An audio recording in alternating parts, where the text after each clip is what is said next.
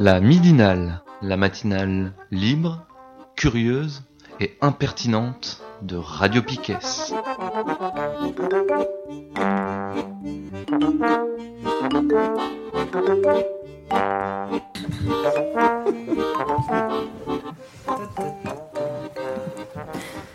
On est toujours euh, lundi 29 avril 2019. Euh, Vous êtes dans la midinale et c'est la partie s'informer autrement. On va commencer avec Steph qui va nous causer de Eugène Varlan, un communard. Alors c'est Varlin. Ah, j'ai mal écrit. C'est assez, c'est assez euh, symptomatique. euh. Eugène Verlan. Arrêtez, vous Var- rendez- Varlin. Varlin. Arrêtez, vous vous rendez pas compte de qui c'est. Eugène Varlin. Bah Alors, euh, ben ouais, mais c'est assez emblématique en fait. Euh, on Est-ce que, compte sur toi pour. est-ce euh, que globalement, il y a, il y a très peu de noms euh, des, des gens qui de la commune qui sont connus? Euh, je sais pas, vous en connaissez quelques-uns? Louise bah, Michel Ouais, c'est ça. Je disais reclus. Moi. C'est un communard, non? Jules Vallès? Non? Euh, Non. Mais en fait, c'est propre à la manière dont il fonctionnait. C'est pour ça aussi que qu'on les connaît pas, euh, qu'on les connaît pas spécialement. Et Eugène Varlin, euh, c'est un des personnages euh, importants en fait, enfin important. C'est un des noms importants de l'histoire de la commune. Et en fait, pourquoi j'ai envie de parler de lui? Parce que je suis passée à la petite librairie il y a pas très longtemps, et là, oh, oh merveille, pas très loin du livre de Damasio.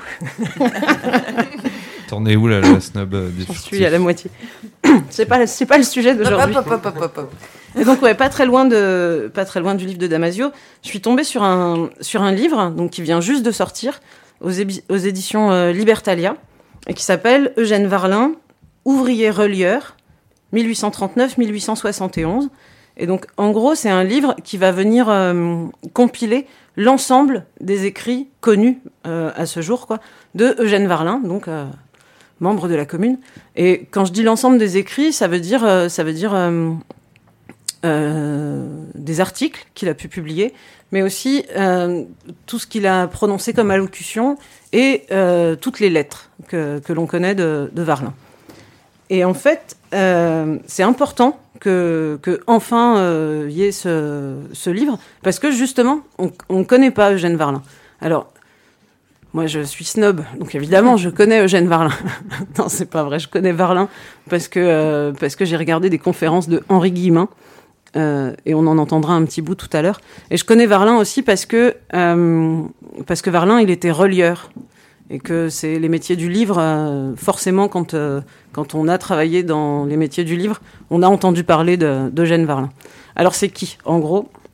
Eh ben, Eugène Varlin, c'est euh, un militant, d'abord. En fait, je vais. il- a plusieurs, euh, il y a plusieurs choses, moi, que je, que je trouve euh, exemplaires chez lui. Son activité militante. Donc, Varlin, c'est quelqu'un qui naît dans une famille hyper pauvre, qui, qui a d'abord été peintre, et puis qui, euh, qui assez rapidement, hein, euh, enfin, assez rapidement, il a 18 ans, il devient relieur. Donc, il est à Paris, et euh, assez rapidement, il a une, une activité syndicale et donc, il participe à la fondation en 1857. Il a 18 ans. Il est né en 1839. Donc, en 1857, à 18 ans, il participe à la fondation de la Société de secours mutuel des relieurs. En gros, c'est une coopérative pour, pour, euh, s'entraider se- et puis pour militer ensemble.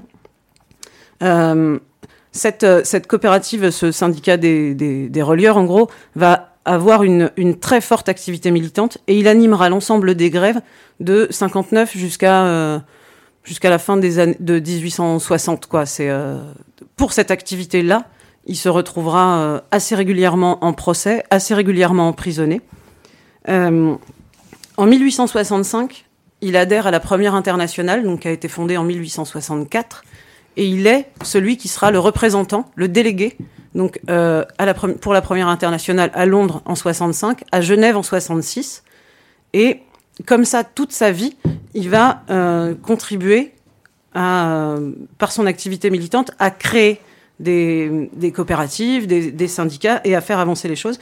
Et par exemple, donc, il crée ensuite, euh, fin des années, soix- des années 1860, la Société de solidarité des ouvriers relieurs. Et euh, en 1869, la Fédération parisienne des sociétés ouvrières, qui, une fois qu'elle deviendra euh, nationalisée, enfin qu'elle aura des ramifications nationales, deviendra la CGT. Donc, Varlin, enfin, je veux dire, ne serait-ce que sur cette histoire-là. CGT, on voit à peu près ce que c'est. Varlin, c'est quand même dommage qu'on se souvienne pas de son nom, quoi. Donc ça, c'est sur son activité militante. Eugène Varlin, il a quelque chose de particulièrement intéressant aussi, c'est que c'est quelqu'un qui passera toute sa vie à militer sur des questions d'égalité, euh, d'égalité des sexes. Pour lui, il n'y a pas de, c'est pas possible de un genre dominant sur un autre. Il s'oppose euh, tout le temps, tout le temps, tout le temps au, au sein de, des syndicats auxquels, euh, auxquels il participe à des volontés euh, d'empêcher les femmes de travailler. Et euh, il, il militera tout le temps pour euh, permettre l'égalité salariale avec les femmes et l'accès au travail pour les femmes. Et notamment, et c'est pour ça que je le connais aussi, Varlin, c'est quelqu'un qui va permettre, parce que il y, a- des femmes qui sont brillantes hein, autour de lui, sauf qu'elles n'y ont pas accès et elles n'ont pas accès aux responsabilités. Et par, euh, par son travail, par euh, sa force de persuasion, il réussit euh, à faire prendre des responsabilités à des femmes dans les syndicats, et notamment une femme qu'on connaît vaguement ici, qui s'appelle Nathalie Lemel, donc qui est une communarde brestoise, qui est connue pour avoir été exilée en même temps que Louise Michel, et qui est connue pour, pour avoir... Enfin, elle, elle n'a pas laissé d'écrit, c'est pour ça qu'on la connaît moins. Par contre, Louise Michel parle beaucoup, beaucoup d'elle, Varlin parlera beaucoup, beaucoup d'elle aussi, et euh, elle, sera euh, hyper active sur tout le temps de la commune. Euh, et donc, c'est une brestoise. Voilà. Et donc, il permet à Nathalie Lemel de devenir, je crois, c'est trésorière du syndicat des, ouvriers relieurs, parce que Nathalie Lemel était relieuse elle aussi. Donc ça, c'est aussi un aspect que, moi j'aime chez, chez Varlin. Il y a une troisième chose qui est intéressante, enfin que, que moi je, je trouve particulièrement intéressante, et Guillaume ici présent ne me contredira pas. C'est Varlin et la création de la coopérative alimentaire. On Euh, va t'appeler Eugène maintenant. en gros, il va, il va créer avec, euh, avec quelques autres, mais il, il va créer un- une coopérative alimentaire à Paris euh, en 1865, je crois, quelque chose comme ça, qui tournera jusqu'à la fin de la commune et qui s'appelle la Ménagère, la Ménagère de Paris. Et en gros, l'idée, c'est euh, il, euh, en gros dire que bon, il y a les ouvriers, certes, euh, ont gagné euh, quelques droits, tout ça, mais encore pas assez, et que leur permettre de, de se nourrir, on peut, en gros, on peut faire la révolution que si on n'a pas faim. Et, qu'il faut collectivement s'arranger pour que personne n'ait faim.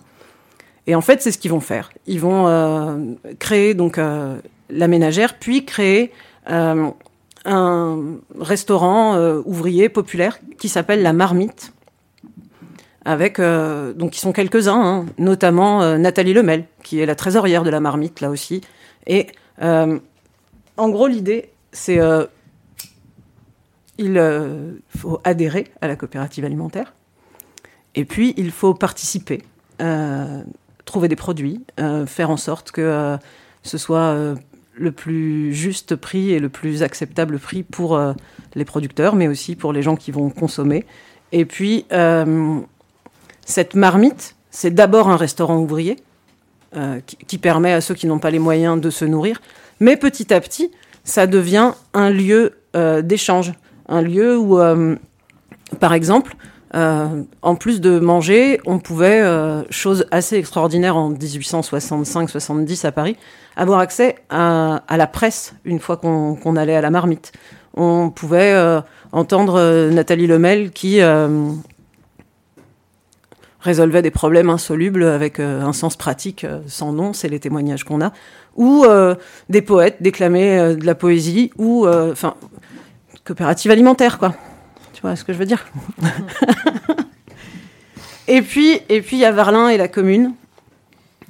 Et euh, bon, Varlin, il participera à, toutes les actions de, de la commune. Il est euh, de la prise de la place Vendôme du 18 mars jusqu'au dernier son de canon entendu. Il sera partout.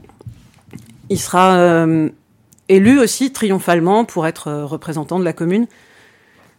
Il y a un autre truc qui est vachement intéressant chez lui, c'est qu'à un moment de la commune, donc entre, entre le 18 mars euh, 71 et, euh, et mai 71, euh, juste avant la semaine sanglante, il y a, la commune est active et, euh, et s'organise, et il y a une tentative de créer ce qu'on appelle un comité de salut public.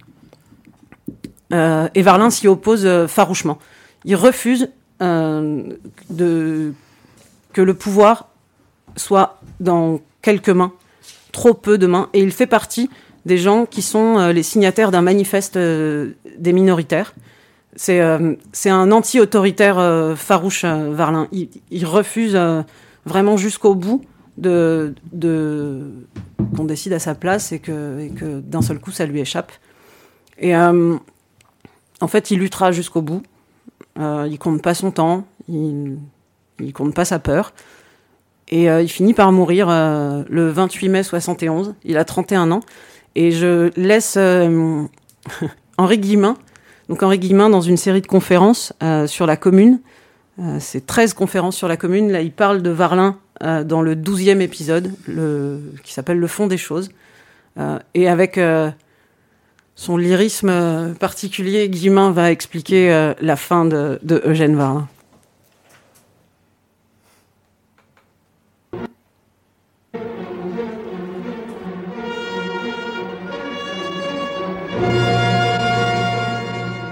Varlin maintenant.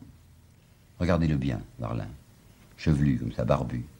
Regardez ses yeux en particulier, ce visage réfléchi. C'est un homme qui n'est pas de gauche, certes, c'est le comte Hérisson d'Hérisson qui dira intelligence d'élite, homme de cœur. Il subit toutes les tortures qu'au péril de sa vie, il avait voulu épargner aux otages. Vous vous rappelez quand je vous ai raconté ce qui s'est passé rue Axo et que je vous ai dit qu'il y avait un certain nombre de membres de la commune qui avaient risqué leur vie pour protéger les otages Il en était Varlin. D'où sortait-il? Oh, C'est un garçon qui a 31 ans, en 1871.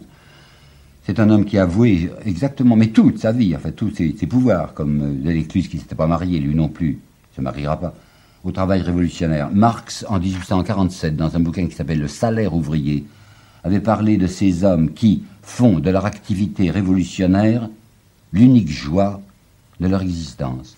C'est exactement ça, Barlin. C'est quelqu'un qui s'était inscrit tout de suite à l'International, l'Association internationale des travailleurs, et qui voulait non seulement tâcher d'ouvrir les yeux aux gens, de leur faire réfléchir sur les causes de leur misère, mais qui voulait essayer d'apporter tout de suite des choses concrètes et pratiques. Il disait, ça ne suffit pas de donner des idées, mais il faut déjà apporter, si on peut, un morceau de pain. Alors je sais bien qu'on peut hausser les épaules devant ce qu'il avait fait, c'est-à-dire des espèces de coopératives populaires qu'on appelait la marmite. Enfin, ça permettait de nourrir un certain nombre de gens. Il va être au premier rang, je vais le dire, l'international, il sera naturellement poursuivi dans les divers procès, et au moment de la commune, il va se lancer à fond. C'est lui, dès la constitution du comité central, qui va dire, si jamais nous n'arrivions à obtenir quelque audience au comité central, ils sont 35, hein, et il s'était glissé, là, ce serait un grand pas fait vers l'avenir social. Pendant tout le cours de la commune, il va s'occuper de tout ce que l'on voudra. Il est toujours disponible. C'est un homme qui travaille du matin au soir. Il aide la commission des finances. Et puis il va s'occuper aussi de l'intendance militaire. Jusqu'au moment où le comité central dira, c'est le 3 mai, vous n'avez plus à vous en occuper, nous en occupons nous. Or, lui, tant qu'il s'en occupait, les marchés étaient honnêtes. Et dès que ça sera le comité central, ça sera la gabegie que vous savez. Il va être du comité de travail avec Frankel. C'est un homme qui va se dépenser d'une manière totale. Lui aussi, ça me plaît bien. Il est séparé de Proudhon. Savez, Proudhon était un homme qui passait son temps à répéter ça ne sert à rien de prendre le pouvoir politique. Et un homme comme Delécluse, je vous l'ai dit, avait déclaré que si on ne prend pas le pouvoir politique, il n'y a rien à faire du point de vue de la politique sociale. Alors lui aussi, lui, Varlin, parlera dans une lettre de si proudhonien attardé, où il ajoutera Pour nous, la révolution politique et la révolution sociale s'enchaînent et ne peuvent aller l'une sans l'autre. Seule la révolution politique ne serait rien. C'est de sa fin que je voudrais vous parler, parce que c'est encore une de ces choses horribles que j'aime pas raconter, mais enfin je suis là pour ça, hein, parce que l'historien, je doit être loyal. C'est battu jusqu'à la fin. Il avait pris les risques les plus extrêmes. Quartier Vavin, quartier de la Croix-Rouge. Et puisqu'il n'y avait plus maintenant de résistance qu'à Belleville, et puisque vous le savez, la dernière bataille se livrera au Père-Lachaise, au cimetière du Père-Lachaise, et que le dernier coup de canon sera tiré rue Ramponneau à Belleville, il est là, avec Vallès du reste. C'est fini. Les derniers combattants sont tombés, la barricade a été prise, lui s'est enfui, n'avait pas été tué, pourtant Dieu sait qu'il était tout le temps sur la barricade. Et le voilà qui est place Cadet, harassé, abruti. Il est assis sur un banc de la place Cadet, réfléchissant à ce désastre.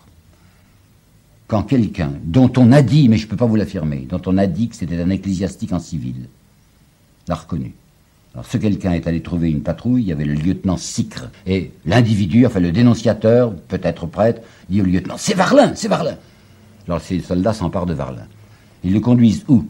Ben, Nous sommes près de Montmartre, ils le conduisent rue des Rosiers.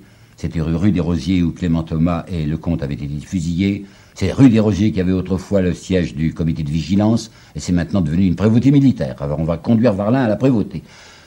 Et ben, ce qui est affreux à dire, hein, ce qui est affreux à dire, c'est que ce n'est pas les soldats de Versailles qui vont se conduire atrocement contre lui. Oui, ils le secouent, ils le brutalisent, mais enfin, ils se conduisent à peu près proprement. C'est quand on va le traîner de la rue des Rosiers au sommet de Montmartre, et c'est pas loin, c'est la foule des gens de Montmartre qui va se précipiter sur lui. Qui, pour se protéger, parce que les Versaillais sont les plus forts, se jette sur les hommes de la commune, parce que les hommes de la commune sont des vaincus. Et Varlin, les soldats le protégeront sans doute bien mal. Mais Varlin qui Vous avez entendu, Hérisson le disait, qui avait risqué sa vie pour défendre les otages. Varlin va être lui-même un otage livré à cette foule qui se retourne maintenant contre ceux qui l'ont défendu. On va en effet lui crever un œil, on va lui griffer la figure. Les soldats s'amusent sans doute de voir leur captif ainsi maltraité. On arrivera à l'asseoir sur une chaise. Il se tient encore debout. Il a un œil fermé puisqu'il est crevé. Il regarde comme il peut avec son autre œil. Il a essayé de croiser ses pauvres bras et on l'a tué comme ça. Vous savez ce que ça veut dire, Montmartre hein? Mons Martyrum, le mont des martyrs. Eh ben, J'ai l'impression que jamais le mont des martyrs n'avait mieux mérité son nom que le jour où on l'a tué Varlin. Merci Henri Guillemin.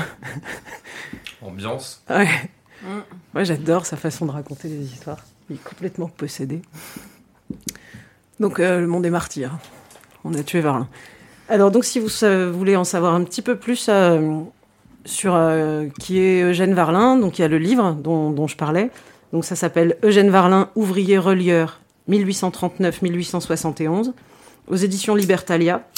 C'est un livre qui a été écrit par Michel Audin, donc qui n'est pas euh, historienne, mais qui est euh, quelqu'un qui est passionné euh, par la commune et qui tient un blog, qui est un blog hyper documenté, qui s'appelle macommunedeparis.com. Et j'ai, en regardant son blog, j'ai vu qu'elle avait donné une interview à Ballast pour, pour la sortie du livre au mois de mars. Donc l'interview est bien aussi sur, sur Ballast. Et puis voilà, j'ai fini. Ça me fait toujours un peu, euh, je sais pas, un truc de, de, de cœur qui se fend euh, quand, euh, quand j'entends parler de Varlin. Ah, je crois que quand tu finis une chronique. Ah non, non, ça, ça va. J'arrive à gérer. Je sais que je vais reprendre la parole à un moment. J'en profite pour de dire du coup qu'il y a une coopérative alimentaire Guérin qui Voilà. s'est euh, créée il y a pas très longtemps. C'est une association Euh, et vous pouvez y adhérer. C'est tout nouveau. Mais euh, comment? Par où Ah oui. Alors Alors, L'adresse mail. va pouvoir nous livrer euh, Peut-être des détails pratiques. l'adresse mail peut-être euh, pour les contacter. Pour euh, contacter la coopérative, oui, par euh, courriel ou de vive voix euh, avec les personnes qui sont euh, déjà membres et une prochaine rencontre en fait courant courant mai, fin mai, permettra d'intégrer de, de nouveaux coopérateurs et d'ici là, pour les personnes qui le souhaitent, on, on distribue des, des bulletins d'adhésion. Hmm. Donc euh, vous entendez la voix de Guillaume qui nous a rejoint pour cette deuxième partie et qui a préparé une chronique d'inactualité éditoriale. Et oui, oui, euh, bonjour à toutes et tous. Euh, après euh, le- ce que nous disait Steph sur les, les parutions récentes euh, des éditions Libertalia, il m'a semblé intéressant de refaire un petit tour sur des, euh, sur des publications passées. Et avant que l'on ne commence, je vous propose d'écouter la chanson Les étrangers de Léo Ferré.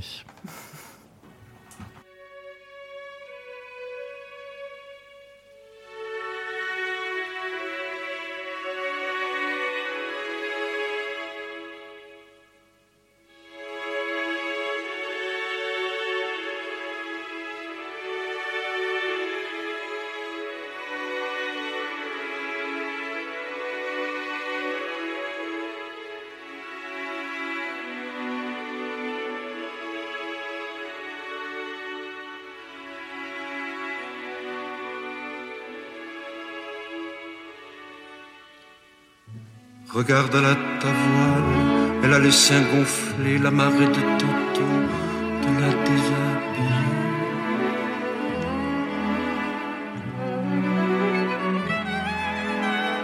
Les bateaux comme les filles, ça fait bien des chichis, mais ce genre de bateau, ça drape pas dans Paris.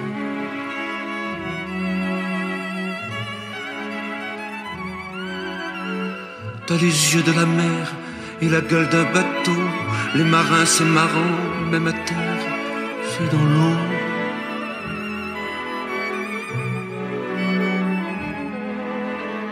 Ta maman a piqué sur ta tête de vieux chien de brillant que tu mets quand t'embarques ton destin.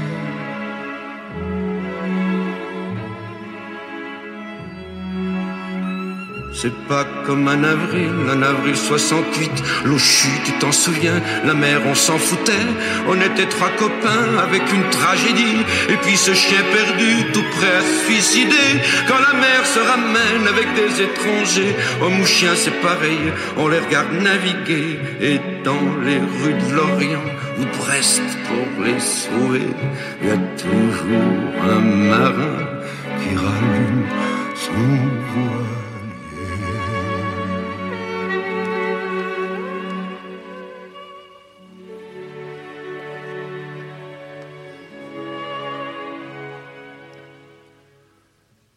Regarde la taquille à la mer en allée, la marée de tantôt de la tout enjubée.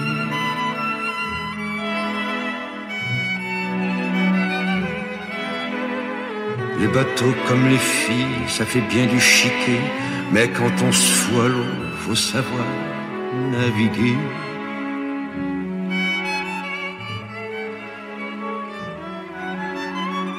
T'as le cœur comme ces rocs vêtus de chantilly, quand la tempête y a fait un shampoing dans la nuit.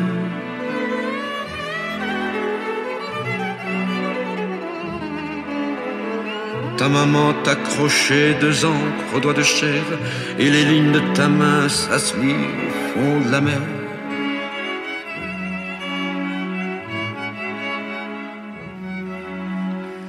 C'est pas comme un avril, un avril 68, Louchu, tu t'en souviens, dans ces rues de l'emmerde, on était trois copains au bout de mille nuits, et le jour qui se pointait, afin que rien ne se perde, quand la mer se ramène avec les étrangers, en Bretagne, y a toujours la crêperie d'à côté, et un marin qui file une bonne crêpe en ciment, tellement il y a fourré des tonnes de sentiments.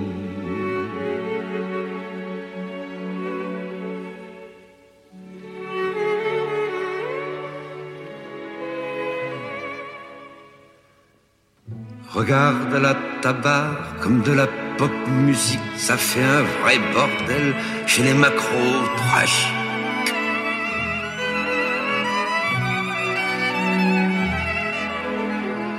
La mer a ses anglais avec le drapeau noir, on dirait 68 qui sent rien du trottoir.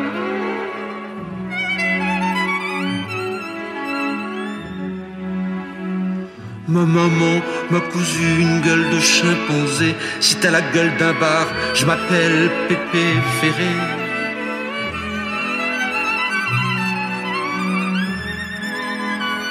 C'est pas comme un avril, en avril de mon cul dans ce bar adossé au destin de la rue.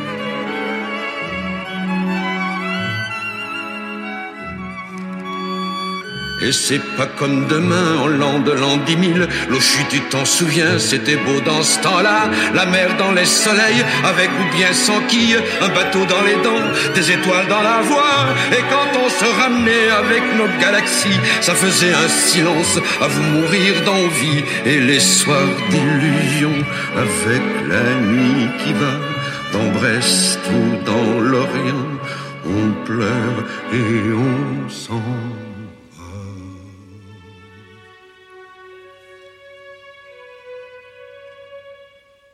L'an dix mille. Le chu. Tu te rappelles? L'an dix mille. Tu te rappelles? Le chu L'an dix mille. l'an des mille, l'an des mille, l'an des mille, l'an des mille, l'an des mille, l'an des mille, l'an des mille.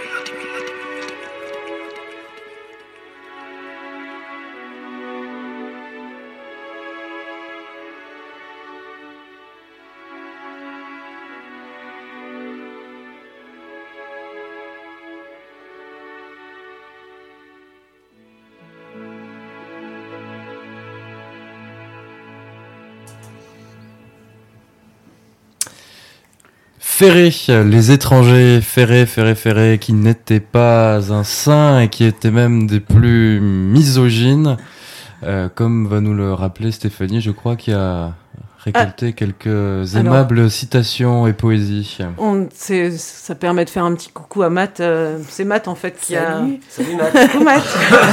c'est Matt qui Arrête nous de a dire à la envoyé. snob que sa musique est cool.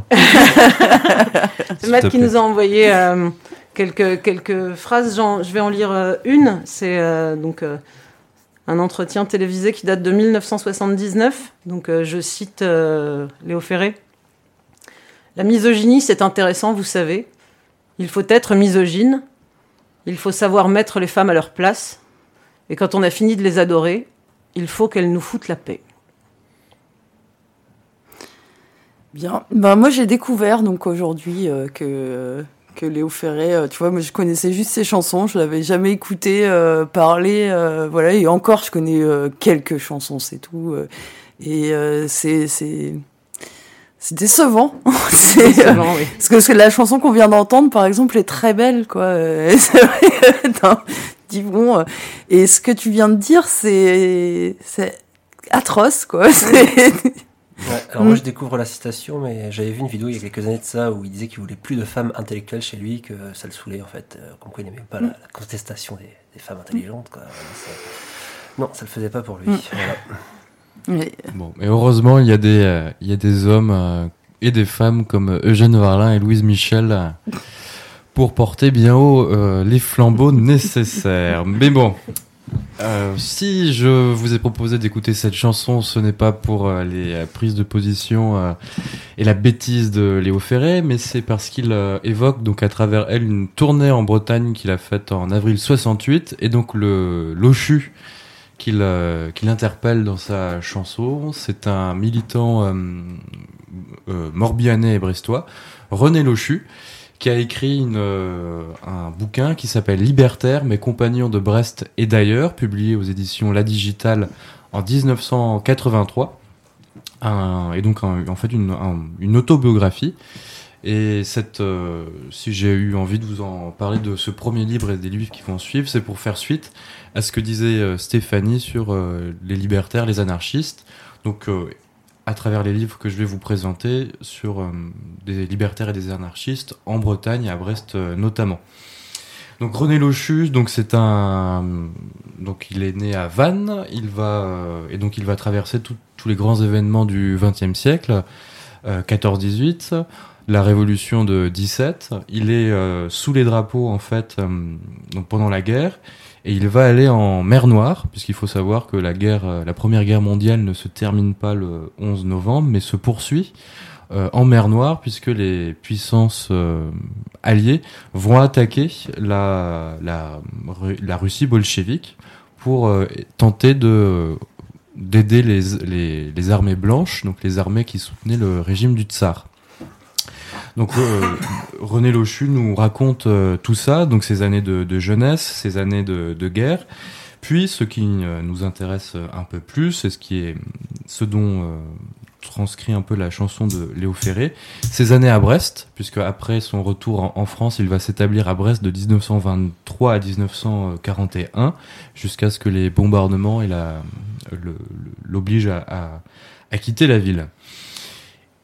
Et donc, si j'ai eu envie de vous parler de, de c'est un, c'est un, un, beau livre, il me semble, et qui permet de d'avoir un- une autre idée de, de, de la ville de Brest, donc de toutes ces années euh, militantes, à travers donc un texte autobiographique qui raconte très simplement toutes ces années, donc avec par exemple des, les grands événements que traverse euh, la ville, Sacco et, et Vanzetti, les émeutes de 1935 à Brest, qui ont été très violentes après le, que le Pierre Laval euh, donc le président du conseil de, de l'époque, euh, diminue la paix des, des ouvriers de l'Arsenal, ce qui va conduire à des journées d'émeutes en 1935 à Brest et la mort euh, de plusieurs ouvriers, dont Joseph, dont Joseph Barrer. Donc je passe euh, tous les détails pour euh, aller à la deuxième euh, publication, puisque ce Pierre Laval, on le retrouve du côté de René Vautier, qui, après son passage en Afrique dans les années 50, dont il a tiré un petit film, Afrique 50, si je ne m'abuse, euh, très beau lui aussi, que je vous conseille, enfin très beau, qui euh, raconte toutes les euh, horreurs de la colonisation. René Vautier, il est... Et donc, si j'évoque Pierre Laval, c'est que René Vautier raconte qu'arrivant en Afrique, il est soumis à des pressions et des... de la part de l'administration coloniale en vertu de décrets et arrêtés pris par euh, Pierre Laval, donc euh, qui venait de, de pendant la guerre euh, collaborer avec avec les Anis sous le régime de, de Vichy. Donc René Vautier après l'Afrique est appelé à Brest par les syndicats brestois. parce que à Brest, en 1950, euh, il y a des, de nouveau de grandes grèves dans le cadre de la reconstruction de la ville, donc qui a été rasée durant la guerre, on le sait tous. Et durant la reconstruction, ce que l'on sait moins, euh, c'est que euh, des, des une grande grève se, se déclare, euh, ce qui va conduire à, à la mort de de- d'Édouard Mazet, un ouvrier, durant la répression. Et donc René Vautier va produire un film aujourd'hui disparu, Un homme est mort, en 1950, qui raconte cette histoire. Film et histoire qui va donner lieu plus récemment à la publication par euh, Davodo et Chris d'une bande dessinée euh, au même titre, Un homme est mort, publié en 2006 chez Futuropolis.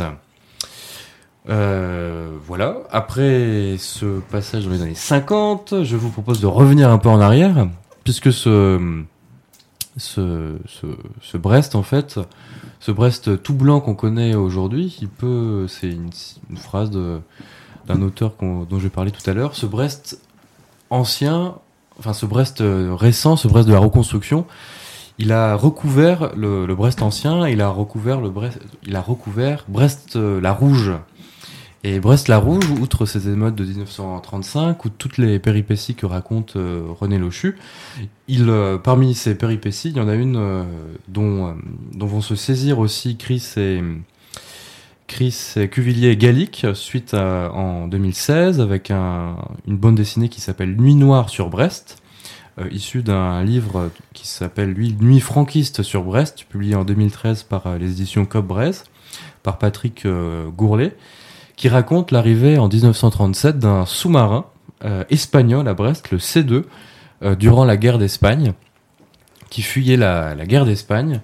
Et euh, donc ce livre et cette euh, bande dessinée racontent euh, la solidarité des euh, libertaires et des, donc, de, de tous les, le milieu syndical, politique brestois, donc libertaires, socialistes, communistes, en suite à l'arrivée de ce sous-marin et les manœuvres des franquistes pour tenter de récupérer le, le sous-marin, manœuvres qui vont, euh, qui vont échouer. Et donc après ce, ce passage, euh, après, être, euh, après avoir survolé les années 20, les années 40, la reconstruction des années 50, après être revenu dans les années 30, je vous propose de repartir au début du XXe siècle. Après- avec un dernier ouvrage de Jean-Yves Guingamp, Nous ferons la grève générale, publié aux éditions Goa- Goater cette année et donc euh, qui fait le, récit donc depuis la fin du 19e siècle et le début du 20e du milieu euh, donc en particulier anarchiste et libertaire brestois autour des figures, de Jules Le Gall et notamment aussi Victor euh, Pingam et donc qui raconte qui raconte encore toute cette cette histoire de cette histoire de Brest la Rouge cette histoire sociale. Ou la noire Brest, euh, rouge, euh, rouge et noir, effectivement. Euh, et notamment autour de, donc des luttes de Jules Le Gall et Victor Pingam, donc pour des, comment diffuser des, des idées libertaires, antimilitaristes, jusqu'à la- la construction d'une maison du peuple en 1924. Alors non pas une maison du peuple comme on peut l'entendre aujourd'hui à Brest, qui est en fait une bourse du travail, une bourse des syndicats municipaux, mais en fait une maison du peuple autogérée, donc euh, anarchiste, euh, qui de 1924 à 1940 va être le, le cœur de nombreuses activités euh, politiques et sociales, artistiques, à Brest et, et dans, euh, dans tout le Finistère. Euh, donc voilà, je rappelle tous les titres que j'ai cités. René Lochu, Libertaire, mes compagnons de Brest et d'ailleurs, publié en 83 aux éditions La Digitale. Donc euh, Davodo et Christ, Un homme est mort, une bande dessinée de 2006, issue de René Vau- Vautier, donc le film de René Vautier, Un homme est mort, donc de 1950. Euh, Patrick Gourlet, Nuit franquiste sur Brest 2013, édition Cop Brest, et Nuit noire sur Brest, Cuvillier Gallic et Chris 2016 Futuropolis, et enfin Jean-Yves Guingamp, Nous ferons la grève générale 2019, édition Goater. Et donc pour euh, finir cette, euh, cette évocation de quelques titres permettant de remonter au- aux sources du Brest ancien, donc l'explication de cette euh, chanson de Léo Ferré, c'est 10 000 ans dont parle René Ferré. Euh, ce, donc ce Lochu, c'est René Lochu dont je vous avais parlé, et ces 10 000 ans, c'est en fait une citation de Jules Le Gall, qui lors d'un procès aux assises à Quimper un euh, se, dé- se répond à l'accusation par euh, la citation suivante. Hier, l'on disait que ce serait dans 10 000 ans, la grève générale. Je ne vous cache pas que ma pensée est que je voudrais qu'elle éclate demain. Lance-t-il au procès qu'on lui fit pour délit de syndicalisme en 1907, écrit Jean-Yves Guingamp. Voilà pour euh, terminer sur euh, cette évocation du Brest ancien. Merci. On fait une petite pause musicale. La- Ouais. Toujours la contre-pause musicale euh, Léo Ferré. Ça va ça. traîner dans la bibliothèque Piquet, ça ou- Et bien le libertaire, Ah. mes compagnons de Brest et d'ailleurs, est déjà dans la bibliothèque Piquet. Et oui, j'ai oublié de le mentionner, vous pouvez l'emprunter euh, rue Navarin. Et je pense que les autres euh, titres euh, y figureront euh, sous Un- peu, Un homme est mort, euh, y est déjà aussi. évidemment.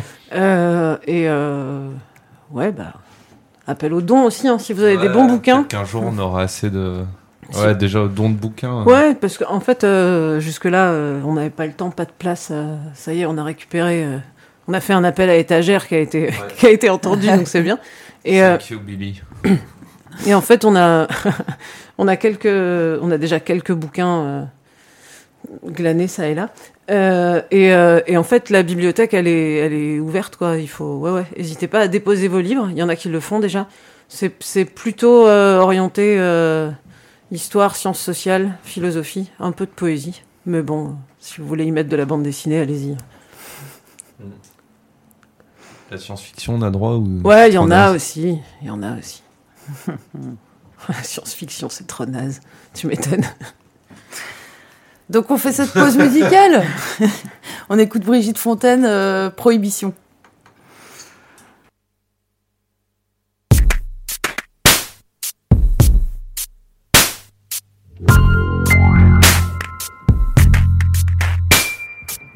J'exhibais ma carte senior sous les yeux goguenards des porcs qui partirent d'un rire obscène vers ma silhouette de sirène.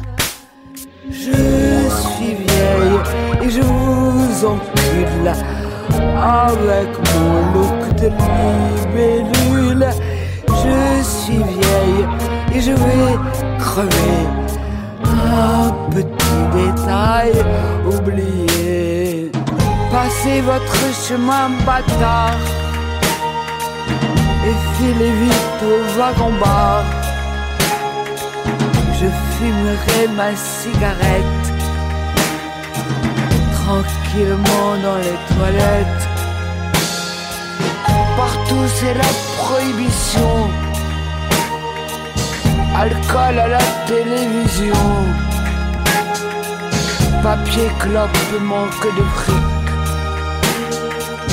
Et vieillir dans les lieux publics.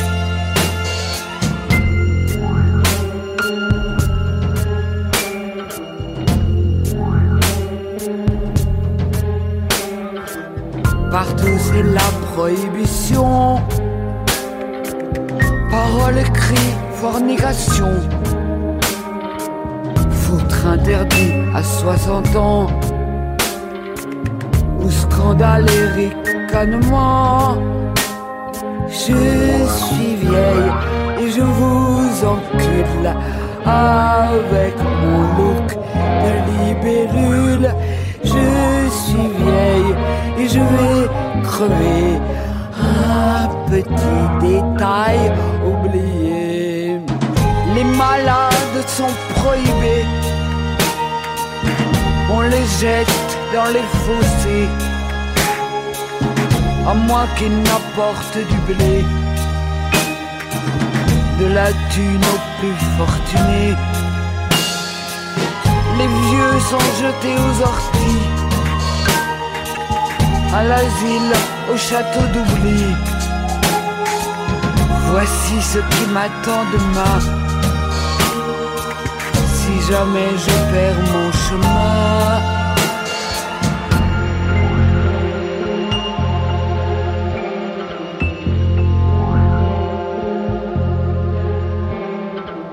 J'ai d'autres projets, vous voyez. Je vais baiser, boire et fumer. Je vais m'inventer d'autres cieux, toujours plus vastes Je suis vieille et je vous encule avec mon look de libellule. Je suis vieille sans voix ni loi. Si je meurs, ce sera de joie.